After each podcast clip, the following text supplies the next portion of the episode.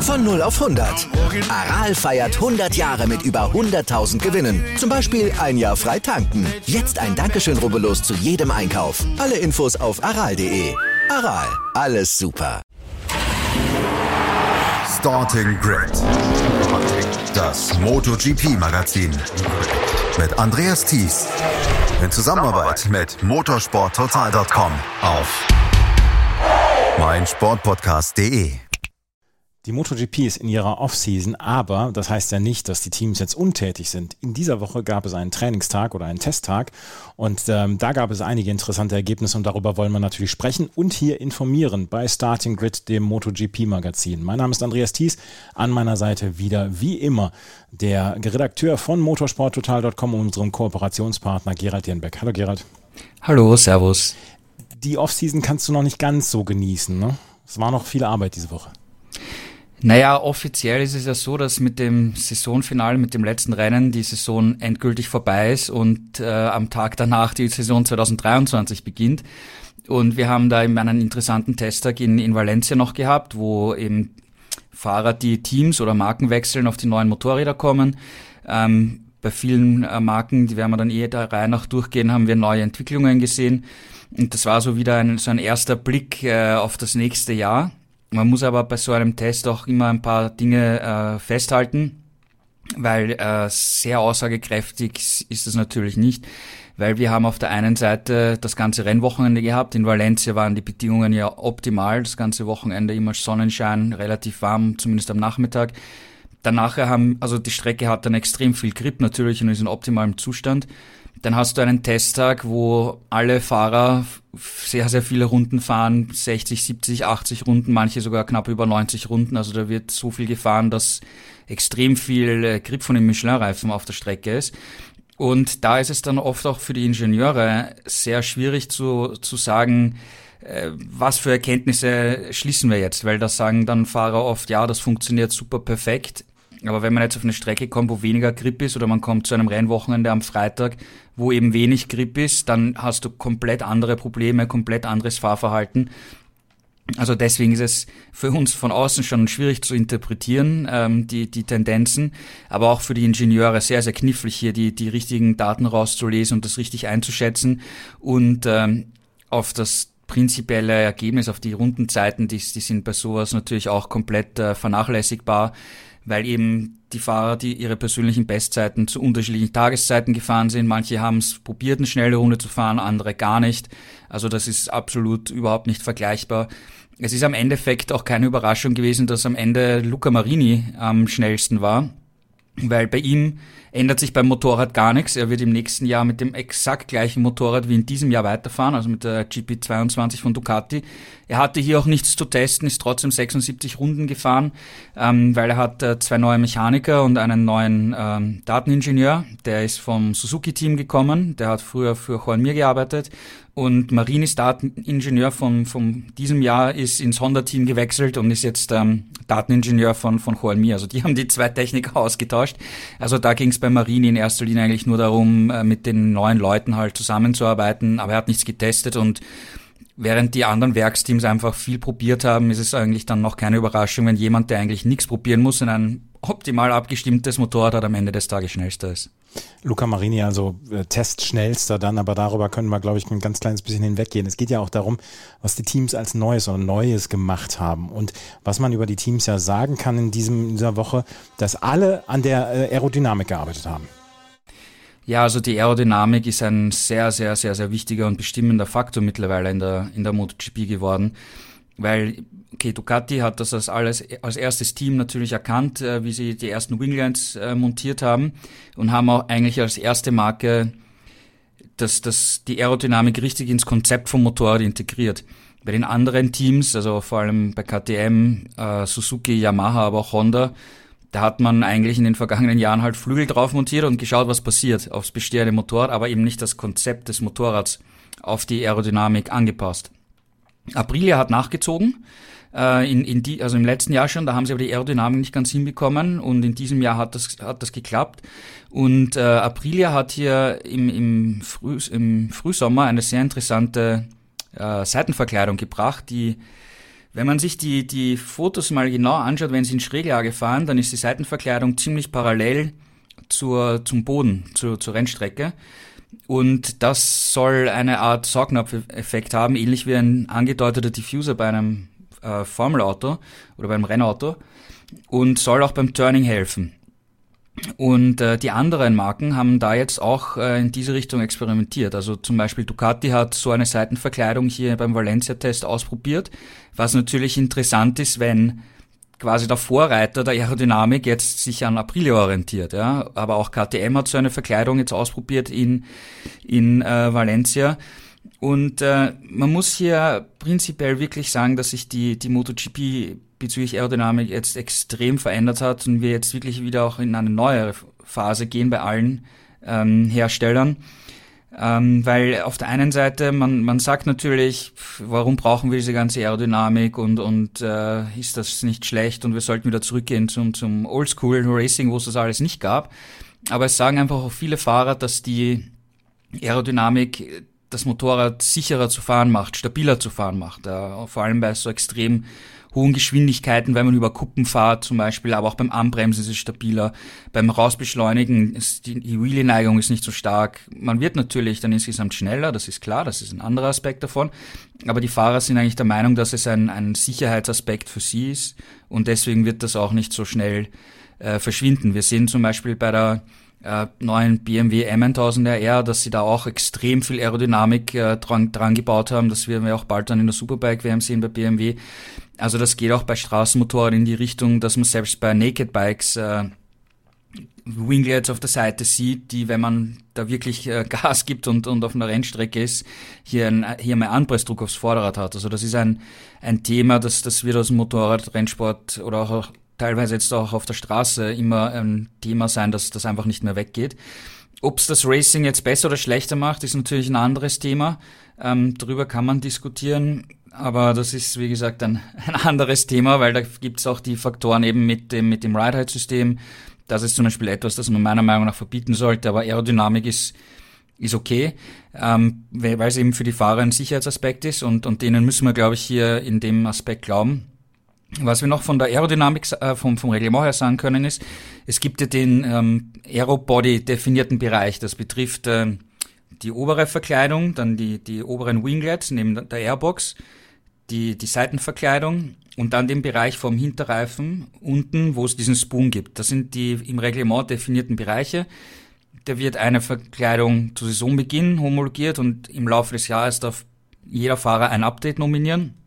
Aber zum Beispiel der der Höcker hinterm Sitz, wo wir jetzt äh, seit einigen Rennen diese Stegosaurus-Finnen sehen, jetzt bei fast allen Teams schon, ja. die, die zählen nicht zu diesem e, definierten Aerobody, deswegen sind die plötzlich da wie, wie Pilze aus dem Boden gesprossen, dass da jetzt auf einmal alle Teams das da ähm, drauf montiert haben. Und ähm, die Aerodynamik ist für die, für die Teams jetzt wirklich so entscheidend geworden, weil sie wirklich bei der Performance hilft. Also die hilft äh, bei der Beschleunigung, um Wheels zu verneigen. Sie hilft beim Anbremsen, um mehr Anpressdruck aufs Vorderrad zu bekommen. Mit diesen Stegosaurus Wings soll auch das Hinterrad stabilisiert werden beim Bremsen und mehr Druck aufs, auf, aufs Hinterrad gebracht werden. Wir sehen das oft schön, wie, wie Bagnaia in die in die Kurve auch mit dem Hinterrad reintrifft und die Hinterradbremse voll benutzt, aber das kann er auch nur so gut machen, weil eben das Hinterrad am, am Boden ist, ja, wo Honda im Vergleich das Problem hat, dass das Hinterrad beim Bremsen so oft in der Luft ist, dass, dass sie das überhaupt nicht äh, wirklich nutzen können. Und mittlerweile ist es auch so, dass die Aerodynamik in den Kurven hilft. Ja? Also zum Beispiel diese Aprilia-Verkleidung, die hilft wirklich laut den Fahrern in, in bestimmten Kurven das, das Kurvenverhalten zu verbessern, das Turning zu verbessern. Ja. Bei Ducati hatten wir diese seitlichen äh, Luftleiterelemente, die die Luft einfangen und dann auf den Boden drücken. Das hat einen ähnlichen Effekt, hat aber natürlich auf der Geraden mehr Luftwiderstand äh, erzeugt. Deswegen hat Aprilia ähm, hat, hat Ducati jetzt auch diese Aprilia-Lösung äh, probiert. Ja, ob wir das dann nächstes Jahr im Rennen bei Ducati auch sehen werden, bleibt alles noch abzuwarten. Aber was man im prinzipiell sagen muss, die, die Aerodynamik ist so ein wichtiger Faktor geworden, dass jetzt eigentlich alle Teams äh, versuchen, die Aerodynamik ins Gesamtkonzept des Motorrads zu integrieren. Und wenn man bei der Aerodynamik etwas ändert, ändert sich ziemlich alles beim Motorrad. Das heißt, äh, die, die mechanische Abstimmung wird dann auch auf das jeweilige Aeropaket hin äh, gemacht und optimiert, ja, wo im Frühjahr man eben die mechanische Abstimmung gemacht hat, dann hat man ein paar Flügelchen montiert und geschaut, was passiert. Ja, also jetzt ist da ein kompletter äh, Philosophiewandel in der MotoGP ähm, entstanden und deswegen haben wir eigentlich bei allen Teams so viele Aerodynamiktests und verschiedene Verkleidungen und Winglets und so weiter gesehen. Das war eine sehr, sehr ausführliche Antwort und erschöpfende Antwort. Ähm, die Aerodynamik wird uns natürlich weiterhin begleiten in der nächsten Saison, äh, beziehungsweise in den nächsten Saisons, weil es ja tatsächlich ähm, eine Geschichte wird, die wir wahrscheinlich noch mehr beobachten werden. Das wir, sehen wir ja komplett im Motorsport. Auch die Formel 1 versucht ja jedes Jahr dort alles das zu optimieren. Aber wir wollen dann auch mal auf die einzelnen Teams zu sprechen kommen. Und die einzelnen Teams haben natürlich auch getestet in der letzten Woche mit verschiedenen Ergebnissen. Da sind die einen, die sagen, ja, das ist noch ein bisschen besser, kann noch ein bisschen besser werden. Da sagen andere, oh, das ist aber alles noch gar nicht gut. Und wieder andere sind ganz glücklich. Wir fangen mal mit Ducati an, dem Weltmeisterteam. Dadurch, dass Francesco Bagnaia Weltmeister geworden ist, können sie auch jetzt als erste besprochen werden. Die haben letzte Woche getestet. Sie haben ein großes Team. Wir haben immer darüber gesprochen, dass sie ein sehr ausgeglichenes Team haben. Werden wir das auch in der kommenden Saison sehen? Wie sind die ersten, Tipp, äh, die ersten Tests gelaufen? Weil ähm, ja, die Luca Marini mal ausgenommen, haben ja sehr viele auf den neuen Bikes getestet. Ja, genau. Also da gibt's äh, auch interessante Beobachtungen, wir gesehen haben. Vorausschicken möchte ich aber, dass äh, Bagnaia gesagt hat, äh, er weiß noch nicht, ob er mit der Startnummer 1 fahrt im nächsten Jahr oder bei seiner Nummer bleibt. Äh, er wird sich das jetzt im Winter überlegen. Ich glaube, es wäre schön zu sehen für Ducati, dass nach so vielen Jahren, wo sie auf den Titel hingearbeitet haben, dass man dann auch die Eins tatsächlich auf dem Motorrad sehen mhm. wird. Ja, aber schauen wir mal, das ist eine Randgeschichte dazu. Ähm, Bagnaia hat ein neues Chassis getestet, einen neuen Motor, aber es waren insgesamt relativ geringe Änderungen. Also er hat wirklich von, von eher Evolution gesprochen, weil das Motorrad fast schon nahe Perfektion ist und man kann da jetzt nicht irgendwelche Entwicklungen finden, äh, wo man dann drei Zehntel pro Runde oder so findet. Also es geht wirklich nur um minimale äh, Details.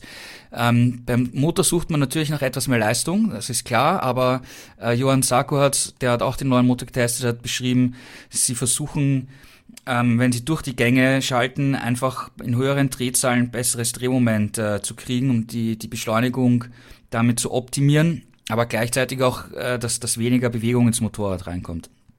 Ähm, bezüglich Ducati-Motor hatten wir letztes Jahr, also in diesem Jahr, aber in der vergangenen Saison, äh, die Situation, dass äh, das Werksteam ja auf eine, eine quasi Hybridversion zwischen 21er und 22er Motor gesetzt hat und das Pramac-Team mit Sacco und, und äh, Martin mit dem vollen 22er Motor gefahren sind.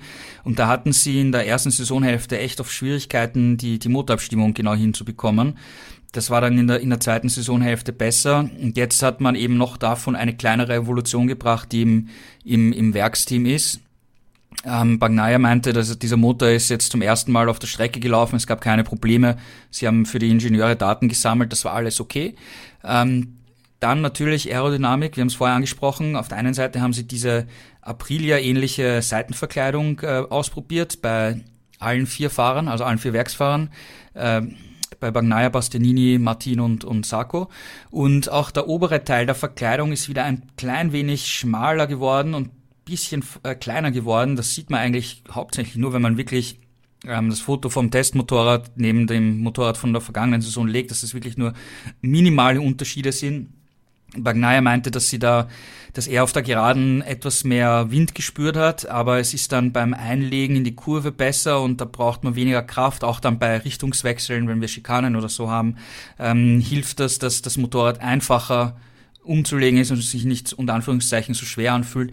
Also das sind wirklich äh, sehr Details, äh, an denen Ducati hier feilt, ja, beim Werksteam genauso wie beim, beim Pramac-Team. Und äh, Bastianini ist ja zum ersten Mal im, im Werksteam gefahren. Er hat einen neuen Crewchief, äh, Marco Rigamonti, weil Alberto Chiribiola ist ja zu KTM gewechselt. Da werden wir dann bei, bei KTM wahrscheinlich noch dazu kommen. Und er sagt, ja, am Anfang, es waren so viele mehr Ingenieure mehr, die jetzt wirklich äh, von ihm Feedback haben wollten. Weil, ich meine, wir erinnern uns, er ist die beiden vergangenen Jahre eigentlich immer mit dem Vorjahresmodell gefahren, das war ausentwickelt, da gab es genug Daten und er konnte eigentlich schauen, dass er das Setup auf sich abstimmt und dann das Optimum einfach rausholt und sich nicht um sonstige Dinge kümmern muss. Und hier war er eben auch gleich eingebunden, neue Motor testen, neue Verkleidung testen, äh, Feedback geben, die ganzen Ingenieure, die ihm da zuhören. Und äh, er meinte, am Anfang war es doch etwas etwas crazy, wie es da, wie es da zugeht, aber über den Tag hat er sich da schon äh, recht gut eingelebt und er meinte, das Leben in Rot ist auf jeden Fall am besten. Das Leben in Rot ist am besten, das ist doch erstmal eine schöne Antwort. Ähm, Marco Bisecchi, Fabio Gian Antonio waren begeistert, du hast es gesagt. Und ähm, bei der Ducati, äh, eigentlich ist die Stimmung erstmal entspannt, oder? Ja, die Stimmung ist entspannt, weil sie wissen, dass sie auf einer sehr, sehr guten Basis aufbauen und diese Detailänderungen, die sie machen, sind jetzt keine riesigen Konzeptänderungen, sondern sie schauen, dass sie halt überall ein bisschen was optimieren und sie schauen halt, dass sie nicht schlechter werden. Auf der anderen Seite, sie haben ja auch noch äh, genug äh, Vorjahresmotorräder, also die, im nächsten Jahr die Vorjahresmotorräder von heuer äh, im Feld, das natürlich absolut super ist. Ähm, ähm, Fabio Di Gianantonio ist auf das äh, neue Motorrad gestiegen und ähm, hat gesagt, das war der beste MotoGP-Tag in seinem Leben. Auch Marco oh. Pesecchi hat gesagt, ja absolut, weil die haben gesagt, Probleme, die sie im Vorjahr hatten mit der GP21, also äh, die Gian Antonio und Besecchi, die haben sie jetzt überhaupt nicht gehabt, ja, und das, sie haben gesagt, das Motorrad ist einfach viel, viel besser. Es ist in keinem Bereich schlechter, sondern eben in dem Bereich, wo sie Schwierigkeiten hatten, besser geworden.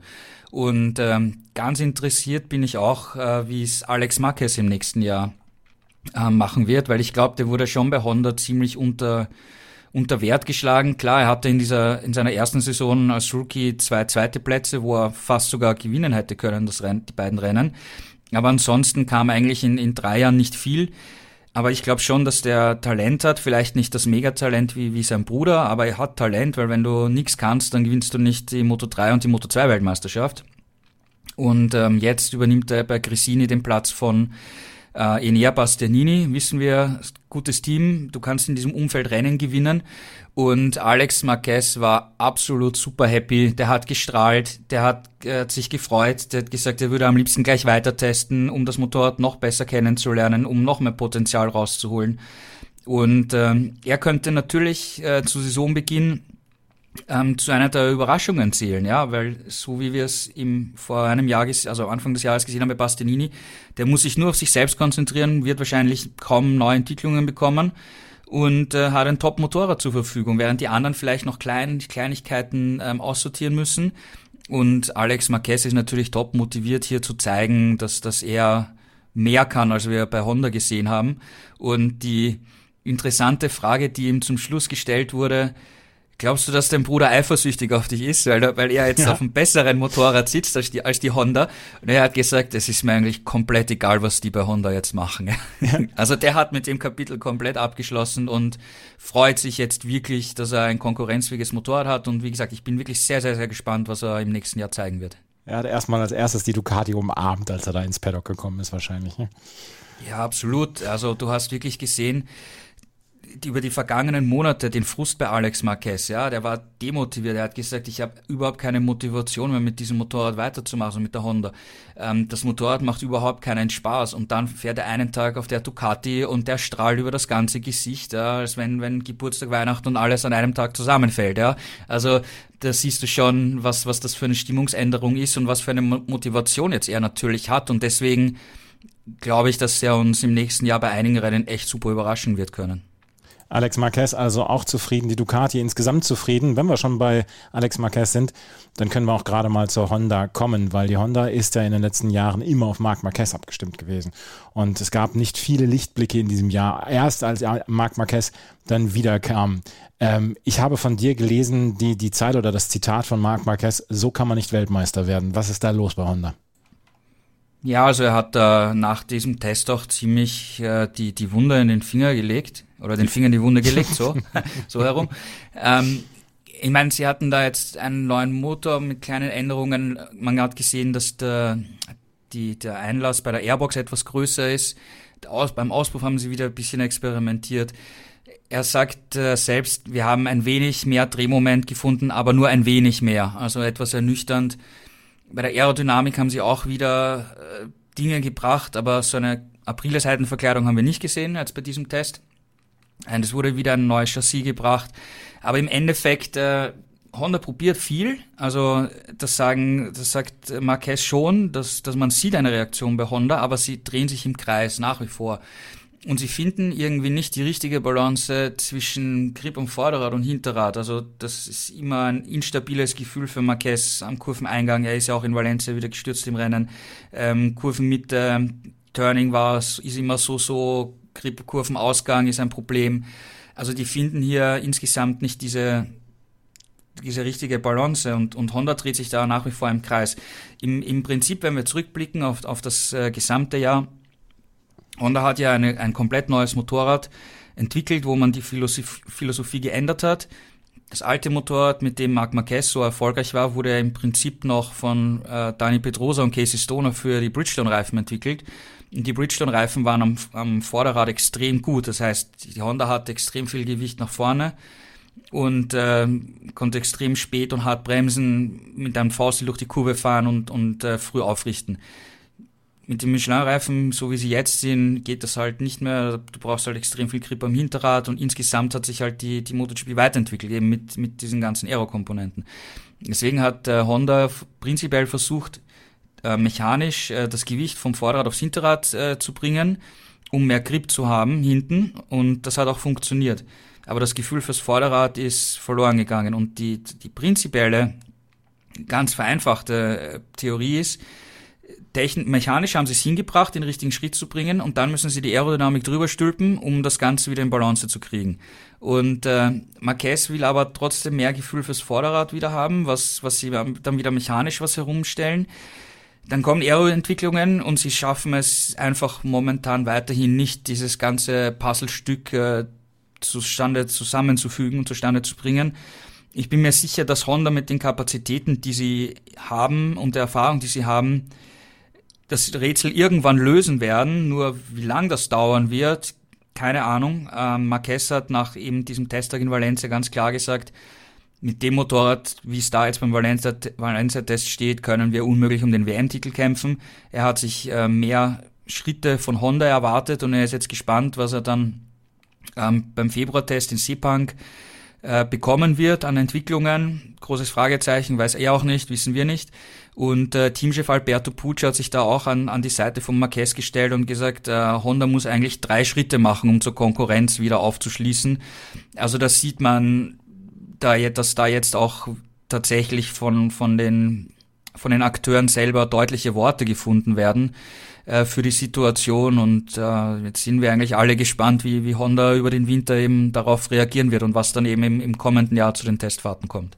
Aber es, es besteht nicht die Gefahr, dass wieder die Honda nur für, für Marc Marquez abgestimmt wird, oder? Doch. So. Also ich glaube, ich glaube. Weiß von mir davon. Ja, ich glaube, das weiß er. Man, man muss das, also man hat ja jetzt gesehen, jetzt bei uns im Herbst, also jetzt im Herbst schon, Marquez kommt zurück beim Misano-Test und er hat komplett neue Teile, neue Entwicklungen.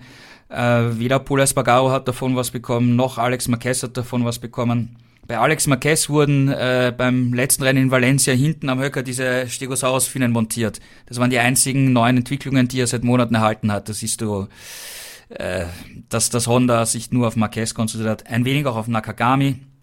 Der war aber in den vergangenen Wochen eben verletzt mit seinen, mit seinen Fingern.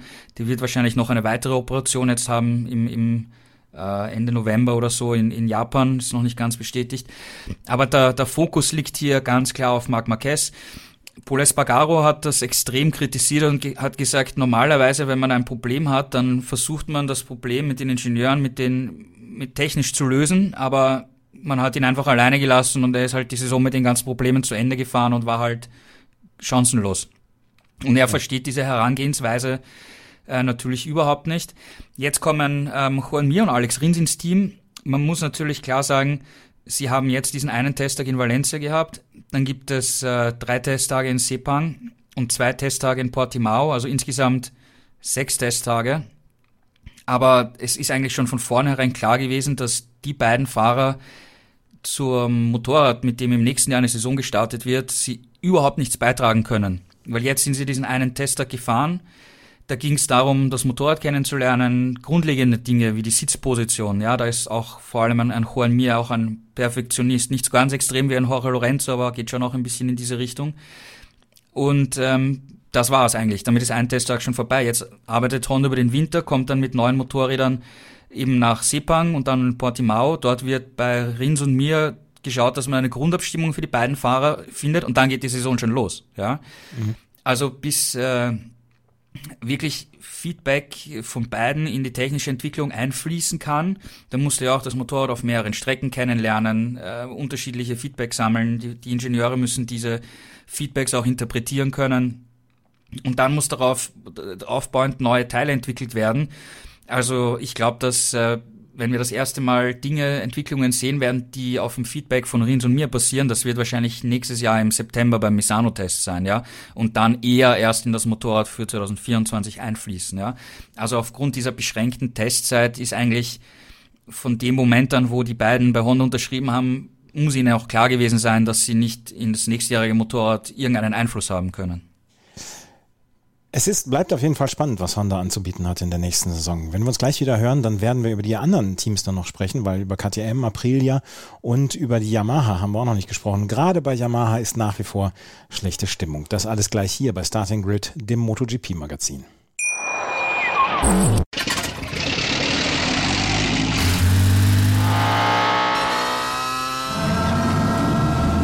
0 auf 100.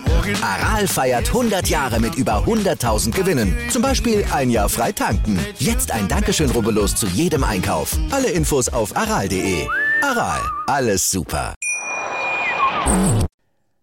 Yamaha, so ein bisschen die Ritter der traurigen Gestalt. Bis auf Fabio Quattararo hat im letzten Jahr niemand richtig mithalten können und selbst Quattararo konnte ab der zweiten Hälfte der Saison nicht mehr mithalten und hat tatenlos eigentlich fast zuschauen müssen, wie Francesco Bagnaia 91 Punkte Vorsprung oder Rückstand aufgeholt hat.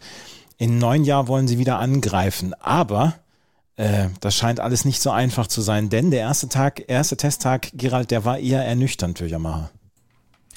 Ja, das war eigentlich sehr seltsam, weil sowohl Quadro als auch Morbidelli haben gesagt, dass äh, der neue Motor sich überhaupt nicht stärker angefühlt hat als äh, der alte. Und äh, es ist herausgekommen, dass äh, Yamaha die ganze Saison 2022 mit dem 2021er Motor gefahren ist, weil sie im vergangenen Winter mit dem Motor, der eigentlich für, für dieses Jahr geplant gewesen wäre, Zuverlässigkeitsprobleme gehabt haben und den dann einfach nicht in den Rennen einsetzen konnten. Und äh, wie gesagt, nach diesem Testtag standen beide ziemlich ratlos und ernüchternd da, aber Quattro hat auch gesagt, sie müssen jetzt wirklich ganz genau analysieren, was da passiert ist. Weil ähm, er hat den ersten Prototypen vom neuen Motor in Barcelona getestet, das war schon im, im Frühsommer, dann im September in Misano und bei beiden Tests haben beide Fahrer gesagt, der Motor hat mehr Leistung, das ist spürbar durch die Gänge, durch die Beschleunigung, das ist absolut vorhanden, das ist richtig ein Fortschritt. Wir sehen das auch auf den Daten. Kyle Crutchlow ist, ist dieses Motorrad mit diesem neuen Motor auf mehreren Rennstrecken gefahren, ähm, zuletzt eine Woche vor dem Valencia-Saisonfinale noch einmal in Jerez. Und Crutchlow hat immer gesagt, bei allen Tests, die er gemacht hat, der neue Motor ist stärker. Und da ist natürlich jetzt die große Frage, jetzt fahren sie in Valencia und genau dort ist er nicht stärker. Also das ist, das, man kann es natürlich nicht von außen beurteilen, aber das klingt eher danach, dass vielleicht bei der Abstimmung oder Elektronikabstimmung oder sonst irgendetwas nicht ganz äh, ganz hingehaut hat in Valencia, ja, weil ich meine, wenn der Motor auf allen möglichen Rennstrecken besser ist und genau auf der nicht, ja, warum? Ja, da ja. muss es einen Grund dafür geben, ja. Also ich würde deshalb nicht äh, das komplett schwarz sehen wie gesagt, wir haben nur diesen einen Testtag in, in Valencia gehabt. Vielleicht, wenn wir einen zweiten gehabt hätten und die Ingenieure da einen ganzen Abend lang arbeiten hätten können, plus mit der Zeitverschiebung die Japaner in Japan analysieren können und vielleicht neue Abstimmungen, Elektronikabstimmungen, Motorelektronik oder so äh, schicken hätten können, dann wäre es vielleicht am zweiten Tag schon wieder ganz anders gewesen. Also das ist ein Fragezeichen momentan, aber ich würde es jetzt nicht komplett schwarz sehen. Ähm, äh, außerdem hat äh, äh, Quadro ein, ein neues Chassis getestet. Er meinte, er fand das jetzt nicht äh, groß ein Unterschied. Ähm, sie haben versucht damit das Gefühl von 2019 zu reproduzieren, wo wir wissen, wie, wie gut er mit der Yamaha in seinem Debüt zurechtgekommen ist. Und dieses Gefühl ist dann schon 2020 etwas verloren gegangen und seither ist dieses Gefühl eigentlich gar nicht mehr da. Also deswegen fährt der Quattro relativ aggressiv mit der Yamaha und sie versuchen einfach wieder dieses alte Gefühl zu, zu, zu kopieren, sagen wir mal. Aber er meinte, er hat da überhaupt keinen Unterschied äh, festgestellt. Wobei wir da aber wieder auf dem Anfangsthema sind, ja.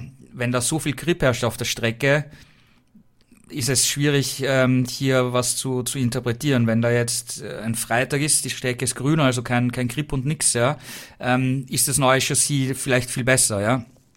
Also wenn, wenn Crutchlow da im Hintergrund entwickelt hat und meint, that's the way to go, das müssen wir machen, schaut euch das an.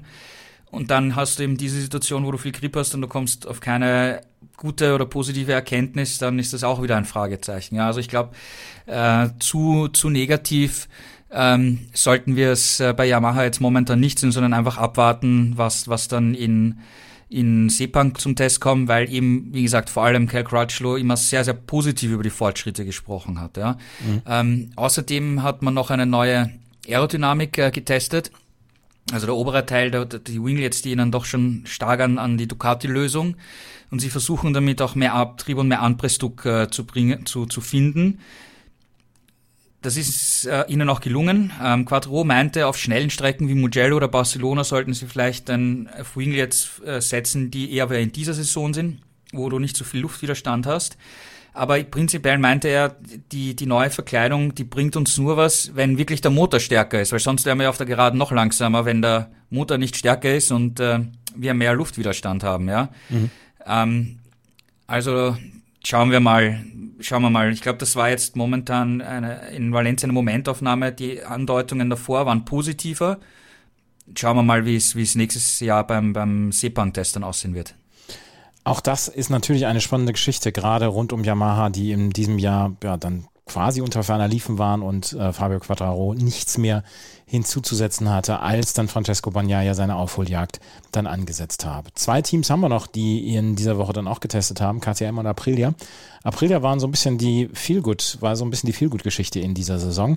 Aleix Espargaro sehr lange ähm, um vordere Plätze mitgefahren, ist ähm, lange dann auch äh, kurz davor gewesen, vielleicht noch in die WM-Wertung einzugreifen, aber es hat nicht ganz gereicht. Ähm, so richtig viel scheint Aleix Espargaro hier nicht getestet zu haben in dieser Woche. Wie, äh, wie lief es für das Team? Ja, also das Werksteam sprach im Prinzip von einem verlorenen Tag. Ähm, Espargaro hat eine neue Hinterradschwinge getestet, hat, die hat auch etwas mehr Grip am Kurvenausgang geboten. Wobei, wie gesagt, es ist schwierig bei so einem Test, wenn so viel Grip herrscht, das wirklich interpretieren zu können, ob es wirklich ein Fortschritt ist. Ähm, sonst gab es im Werksteam ähm, nichts Neues. Ähm, Espargaro wünscht sich halt äh, Verbesserung beim Chassis, eben, um auch im Zusammenspiel mit der neuen Schwinge mehr Grip zu finden ähm, damit er besser bremsen kann, später bremsen kann, härter bremsen kann und besser in die Kurve reinkommt. Und äh, bei der Beschleunigung erhofft er sich vom Motor unten raus mehr Drehmoment, um eben aus der Kurve besser rauszukommen. Also da ist der Fokus Kurveneingang, Kurvenausgang. Turning ist gut bei der Aprilia und sonst ist das Paket auch okay, aber das sind diese beiden Bereiche, ähm, die er sich äh, wünscht. Und es war schon etwas verwunderlich, dass von Aprilia hier eigentlich nichts Neues gekommen ist. Wir haben sie in, der, in den vergangenen Ausgaben schon angesprochen. Die stehen jetzt natürlich vor einer Mammutaufgabe. Auf der einen Seite das Werksteam technisch weiterzuentwickeln, wo sie die Concessions jetzt natürlich verlieren äh, ab, ab nächster Saison und gleichzeitig das äh, RNF-Satellitenteam auszurüsten. Also das ist im Hintergrund logistisch halt eine irrsinnige Kraftanstrengung. Und wir haben jetzt hier auch gesehen, dass äh, ähm, das RNF-Team genau zwei Motorräder bekommen hat ähm, basically die, die Ersatzmaschinen vom Werksteam, ja. Dann waren ähm, Mechaniker vom Aprilia-Testteam dabei, die den RNF-Mechanikern geholfen haben, ähm, Dinge zu verändern, Dinge zu verstellen, weil die müssen natürlich auch ähm, das, das Motorrad äh, kennenlernen. Was ich interessant fand, ist, äh, wie, wie rasch diese Umstellung gegangen ist. Sicher in den vergangenen Monaten hat man mit, mit Aprilia schon im Hintergrund zusammengearbeitet, wie man sich da jetzt aufstellt ähm, zumindest für den Test. Und die Mechaniker müssen jetzt dann auch im Winter ähm, in die Aprilia-Fabrik gehen und lernen, das neue Motorrad zu zerlegen und aufzubauen, weil sie das ja dann oft äh, machen müssen während der Saison. Aber trotzdem musste man natürlich darauf achten, dass da nicht irgendein äh, also das haben sie jetzt noch nicht gemacht natürlich, das kommt erst im Winter, dass sie das zerlegen. Aber äh, das RNF-Team hatte natürlich die ganzen Daten von Yamaha, hat mit Cal Crutchlow einen Testfahrer gehabt, der das aktuelle, das 22er Motorrad gehabt hat.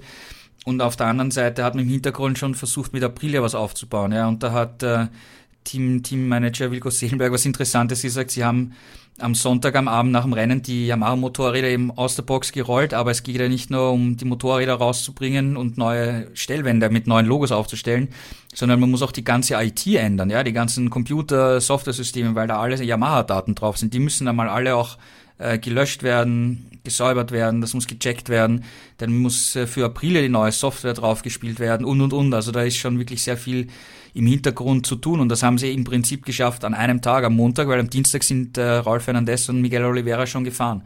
Und äh, Beide haben eigentlich einen, einen sehr positiven Eindruck hinterlassen. Also Oliveira ist eigentlich von Anfang an ziemlich schnell äh, mit, dem, mit dem Motorrad gefahren, was äh, nicht verwunderlich ist, weil die, die Aprilia doch ein bisschen sanfter zu fahren ist, was man so hört, als die KTM und das kommt natürlich diesem feinfühligen äh, Miguel Oliveira entgegen, der einfach so viel, extrem viel Gefühl hat und kein jetzt brachialer, brutaler Fahrer ist, ja, wie vielleicht ein Marc Marquez oder ein Brad Binder, ja. Er ist dieser feinfühlige Fahrer und da, da ist die Aprilia schon sicher etwas, das ihm entgegenkommt. Er muss natürlich das komplette Team kennenlernen, weil er war jetzt so, so lange bei, bei KTM. Alle Ingenieure sind neu, alle Mechaniker sind neu, äh, die Leute von der Presse sind neu, Teamchef ist neu, also er musste sich da erst einfinden und hat auch gesagt, sie mussten erst einmal eine, eine, eine Arbeitsphilosophie installieren, ja, weil wir haben die RNF-Mechaniker und Ingenieure bisher gearbeitet, wie hat es erst von KTM, wie er es erst von KTM gewöhnt, also das muss ich auch erst einspielen. Gilt natürlich für alle, die in ein anderes Team wechseln, ja, also auch für mir und Rins oder Alex Marquez und so weiter. Und äh, Raul Fernandez hatte ja eine extrem schwierige äh, Rookie-Saison, und äh, er war aber auch sehr, sehr glücklich mit der Aprilia nach dem ersten Tag. Und da hat Wilko Zehlenberg etwas Interessantes gesagt. Er ist ja auch früher Rennen gefahren und, und kann, kennt sich da extrem gut aus und kann Dinge beobachten, die man wirklich nur als, als Spezialist sieht, dass solche, der Motorrad auf so einem Niveau selber mal gefahren ist. Er meinte, bei der KTM hat äh, Rolf Fernandes immer am Kurveneingang überhaupt kein Vertrauen gehabt, überhaupt kein, äh, nicht gescheit reinbremsen können, das hat hinten und vorne nicht gepasst und damit passt Kurveneingang nicht, Kurven Apex nicht, Kurvenausgang nicht, du bist auf die Geraden langsam, das heißt, du kommst auf, auf überhaupt keinen grünen Zweig. Und er meinte, die Aprilia, die eben ein anderes, einen anderen Charakter hat, da konnte Fernandez sofort äh, Gefühl aufbauen fürs Vorderrad, ist viel besser in die Kurven reingekommen und die Probleme, die er im Vorjahr hatte, hat er jetzt nicht mehr gesehen. Also das ist für, für Rolf Fernandez natürlich ein gutes Zeichen, weil er hat jetzt nochmal eine Chance bekommen bei, bei RNF Aprilia, während ja Remy Gardner sich aus der MotoGP verabschieden musste und nächstes Jahr Superbike-WM fährt. Mhm. Also Aprilia, eigentlich sind sie ganz gut dabei und die, das gute Gefühl ist nach wie vor da das gute Gefühl ist da. Die große Frage ist, was für einen Schritt sie einfach machen für, für ja. nächstes Jahr. Also ähm, das, das RNF-Team wird mit dem Motor Stand Valencia fahren. Da wird's, also wenn jetzt Aprilia fürs Werksteam eine neue Motorausbaustufe fürs nächste Jahr macht, die sie dann übers Jahr natürlich nicht mehr ver ver verändern dürfen, aufgrund der verlorenen Concessions wird äh, RNF das nicht bekommen.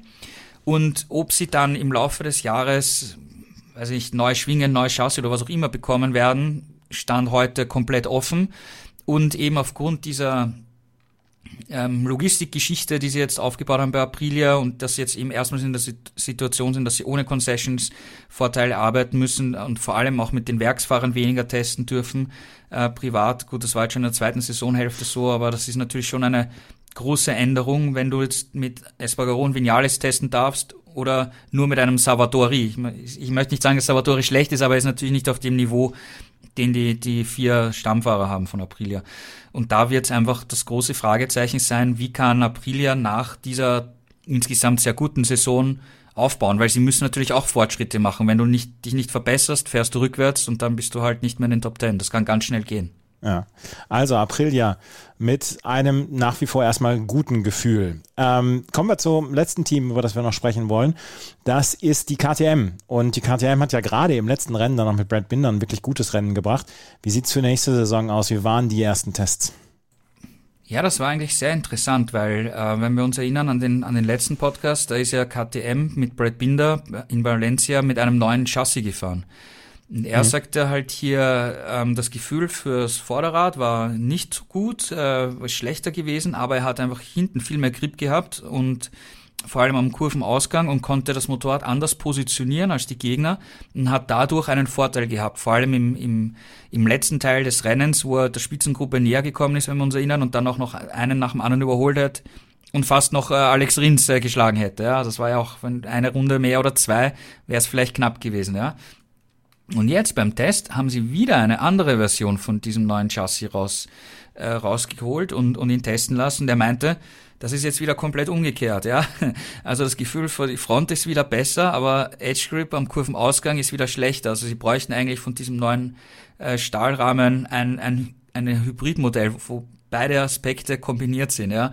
Also das ist sicher ein, ein Thema, den er in, den Ingenieuren mitgegeben hat, um über den Winter zu arbeiten. Ähm, ja, er hat einen neuen Motor auch getestet. Er meinte aber, die prinzipielle Charakteristik ist gleich. Ähm, da hat er nicht viel Unterschied äh, gespürt. Dann hat eben KTM auch in eine Aprilia-ähnliche Seitenverkleidung äh, getestet. Ähm, KTM legt jetzt wirklich auch vermehrt äh, Wert auf die Aerodynamik, weil ich kann mich erinnern, wie Ducati schon angefangen hat, die ersten Winglets auf die, auf die Desmos Dici zu montieren und KTM dann eingestiegen ist, habe ich damals äh, den Pete Beirer gefragt, äh, warum sieht man das bei euch nicht? Und er sagt, hat damals gesagt, ja, wir müssen halt mal das Motorrad grundsätzlich mal wohin bringen, dass wir überhaupt dann über Winglets nachdenken dürfen. Ja.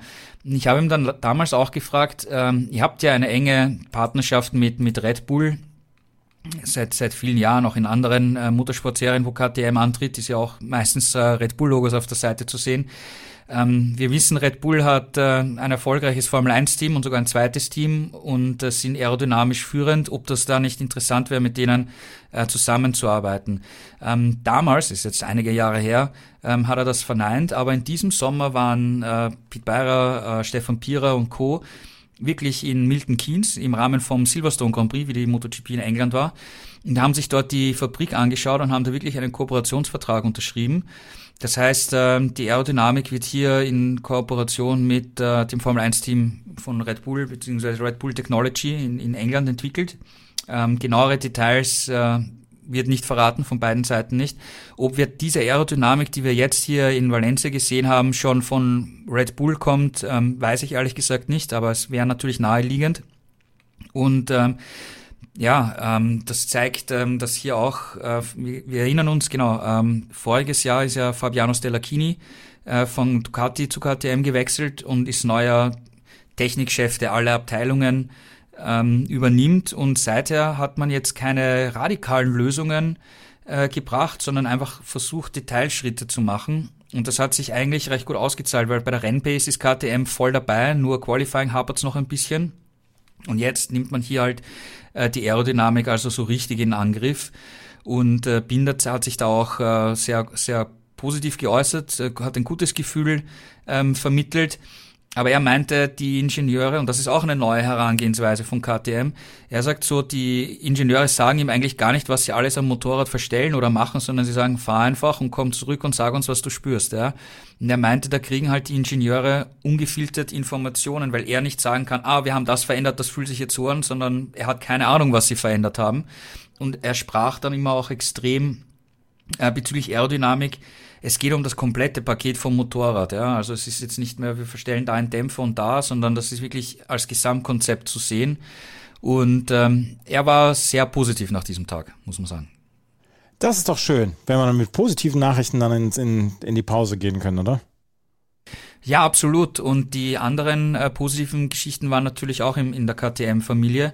Äh, Jack Miller von Ducati ist rüber gewechselt. Ähm, ich bin sehr gespannt äh, und ich glaube, die KTM-Ingenieure waren auch sehr gespannt, was er zu sagen hat und welche Informationen er natürlich äh, von Ducati mitbringt, weil es ist unausweichlich, dass er da äh, Wissen mitbringt und sagt, ja, aber bei Ducati hat sich das so oder so angefühlt und ähm, wir könnten vielleicht mal das oder das probieren.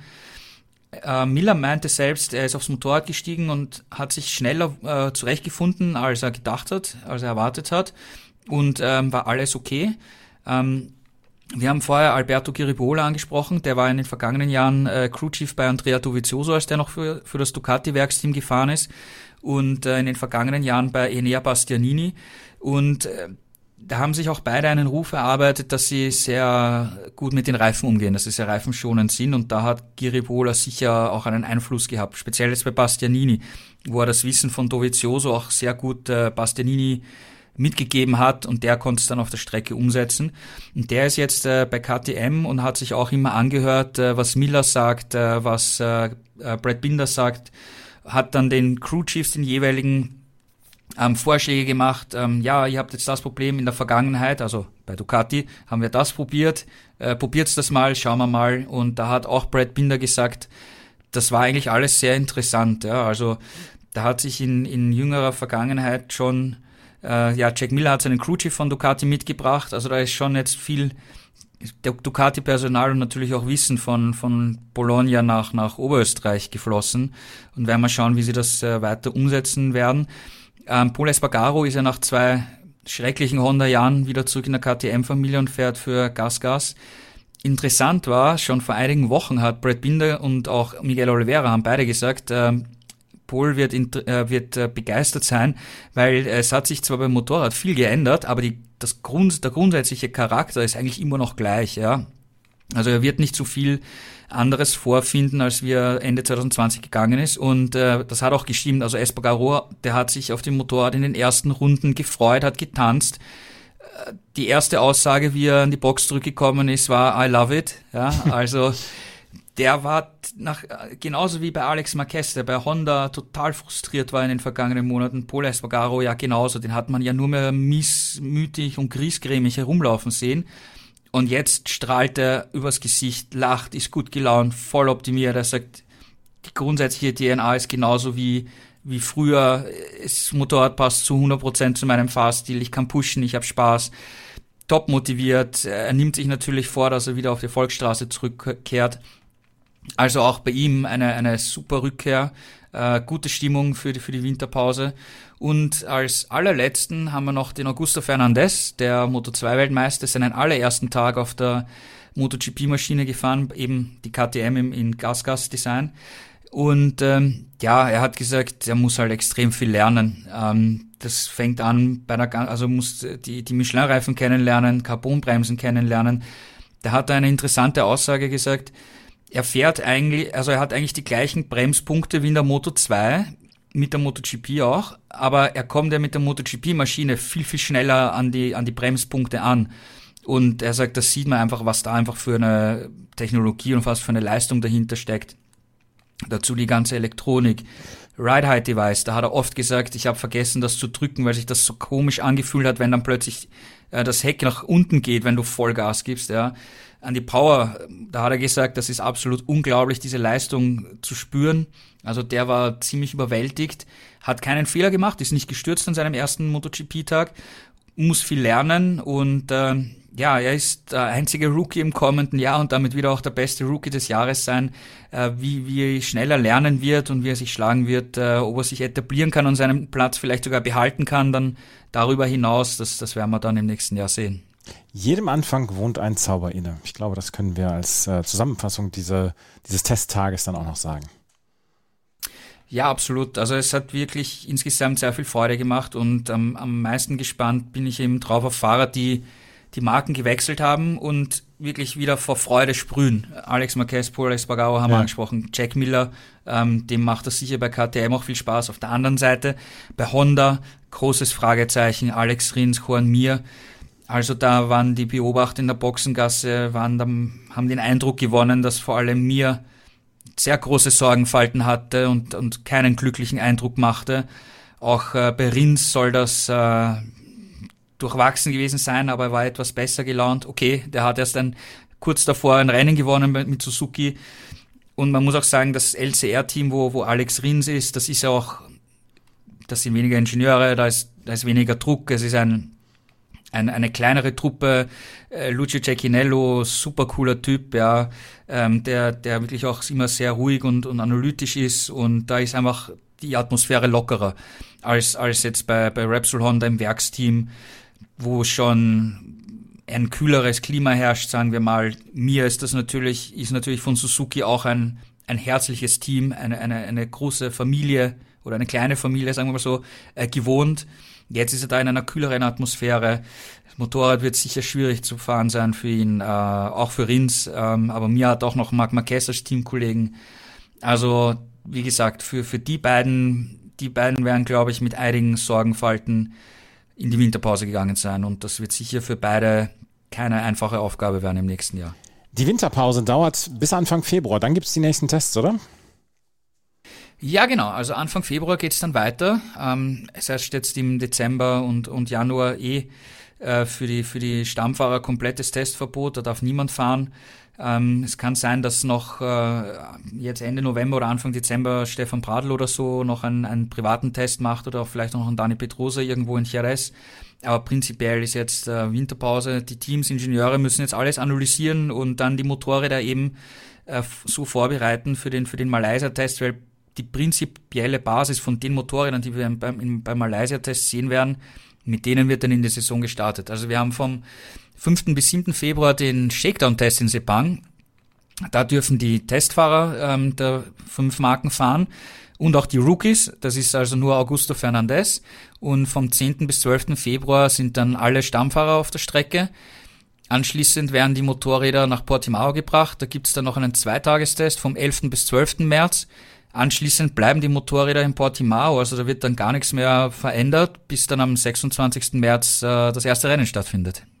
Das äh, ist quasi um die Ecke, dieses erste Rennen. Und äh, darüber werden wir natürlich dann auch in der neuen Ausgabe und in der neuen Saison mit Starting Grid, dem MotoGP-Magazin sprechen und natürlich dann auch bei motorsporttotal.com erschöpfend behandelt werden. Denn von motorsporttotal.com, unserem Kooperationspartner, war Gerald Dierenberg jetzt hier wieder zu Gast. Danke, Gerald, für deine Zeit.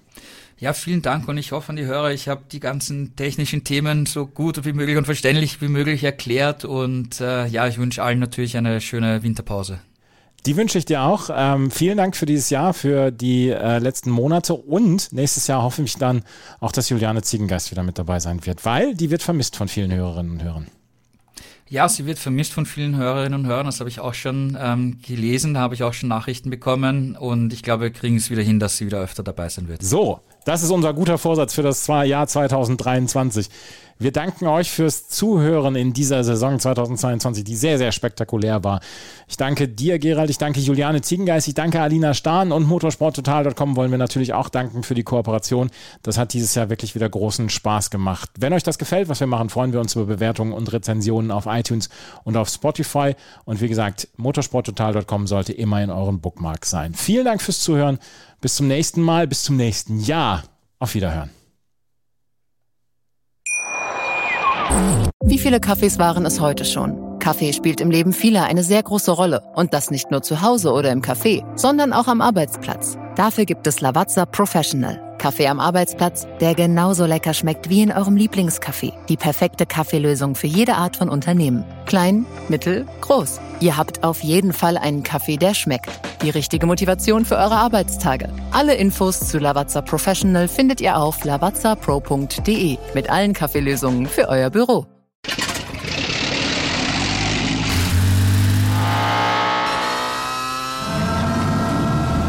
Von 0 auf 100. Aral feiert 100 Jahre mit über 100.000 Gewinnen. Zum Beispiel ein Jahr frei tanken. Jetzt ein Dankeschön, rubbellos zu jedem Einkauf. Alle Infos auf aral.de. Aral, alles super. Starting Grid. Das MotoGP-Magazin. Mit Andreas Thies. In Zusammenarbeit mit motorsporttotal.com auf meinsportpodcast.de.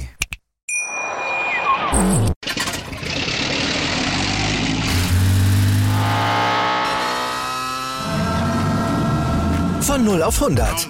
Aral feiert 100 Jahre mit über 100.000 Gewinnen. Zum Beispiel ein Jahr frei tanken. Jetzt ein Dankeschön, rubbellos zu jedem Einkauf. Alle Infos auf aral.de.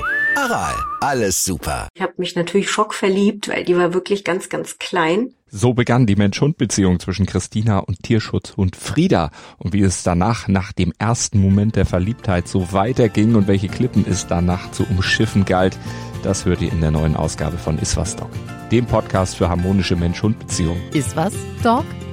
Mit Malte Asmus. Überall, wo es Podcasts gibt.